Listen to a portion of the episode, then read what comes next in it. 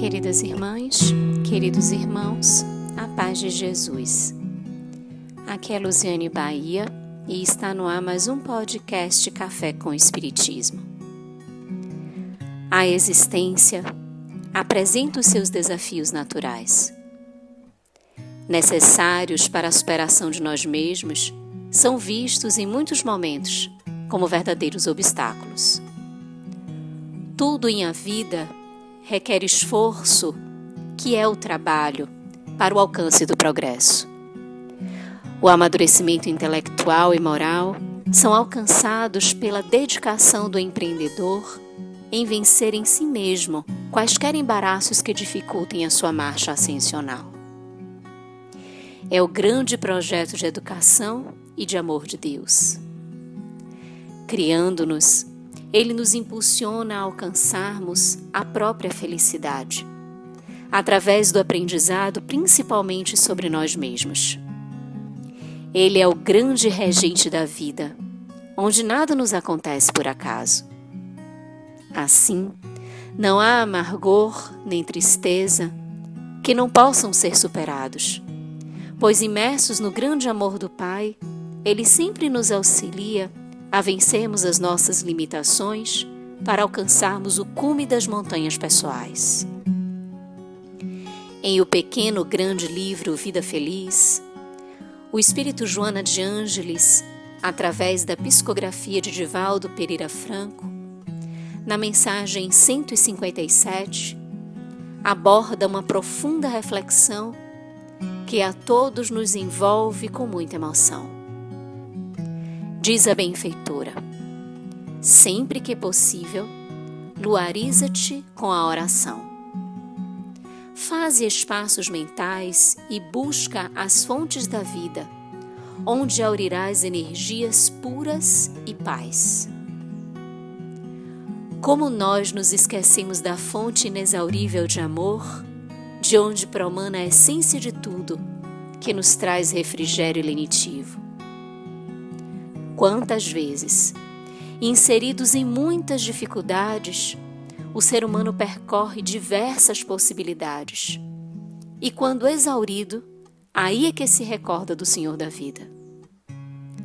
Quantas vezes, repletos de conhecimentos, os homens e as mulheres se apresentam perdidos, sem se recordarem do amor pulsante constantemente em seus corações que a tudo soluciona, que a tudo sustenta, que a tudo nutre. Por isso, a mensagem nos convida a não nos esquecermos da prece, mecanismo de conexão com Deus e com os bons espíritos, evidencia-se como uma ponte que se estabelece entre nós e eles, permitindo que da mesma estrutura erigida para o louvor, rogativa e agradecimento possam retornar os bálsamos advindos do Criador e da espiritualidade maior. Todos os santos e místicos que alteraram o rumo moral da humanidade para melhor, no Oriente como no Ocidente, são unânimes em aconselhar a prece como recurso mais eficaz para preservar-se ou conquistar-se a harmonia íntima diz Joana de Ângeles. O ato de se predispor a orar por si só já nos convida a uma aquietação interior. Querer orar e se movimentar para esta ação já nos auxilia a organizar as ideias. E isso nos permite um afastamento inicial do pensamento central, que pode ser perturbador, insistente ou recheado de problemas. Ou seja, o nosso panorama mental já se modifica por termos eleito orar e por iniciarmos os primeiros passos para tanto. Agora, imaginemos todo o processo da oração. Imaginemos o efeito que tem, além de organizarmos as nossas ideias, direcionarmos a Deus, a Jesus, aos benfeitores o nosso louvor, reconhecendo a magnanimidade deles, o nosso pedido, confiando na intercessão salutar que empreendem em nossas vidas e agradecendo pelas dádivas que recebemos diariamente, além das bênçãos que este diálogo proporciona. A prece renova as nossas energias, permite a chegada de possibilidades para as quais estávamos refratários.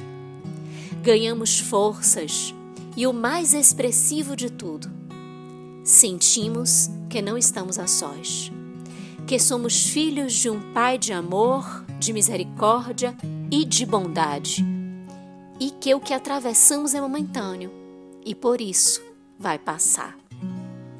Joana traz na citada mensagem a lembrança do comportamento de Jesus quanto à oração, dizendo que ele mantinha a convivência amiga com os discípulos e o povo.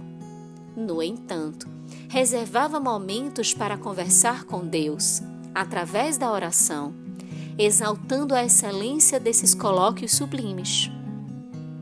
Momentos como este são renovadores. São só nossos com o Pai e com o que há de mais divino em nós. Jesus, Espírito puro, não se apartou de sorver as boas energias, inspirações e pensamentos. Ele nos demonstrou que, mesmo tendo alcançado degrau expressivo da evolução, todos nós necessitamos de Deus. Enquanto Ele, Jesus, é o caminho, Deus é a verdade e a vida. Assim, Sai, portanto, do turbilhão em que se encontras mergulhado e segue no rumo do oásis da prece para te refazeres e te banhares de paz, ensina a veneranda. Se a situação está difícil, oremos. Se o fardo parece muito pesado, oremos. Se parece que as forças batem em retirada, oremos. A oração irá nos retirar do labirinto interior, conduzindo-nos à visão nítida dos passos que precisamos empreender, mostrando-nos a beleza da vida. Quando, de outro lado, os êxitos nos invadirem, oremos. Quando as alegrias estiverem presentes nos nossos dias, oremos. A oração fortalecerá estas experiências e iremos relembrar da misericórdia de Deus, que, mesmo diante das nossas imperfeições, Ele nos permite estímulos e conquistas para que honremos com alegria a dádiva de viver. Oremos, oremos sempre, louvando, pedindo e agradecendo. Com gratidão imensa no coração, um grande abraço e até o próximo podcast Café com Espiritismo.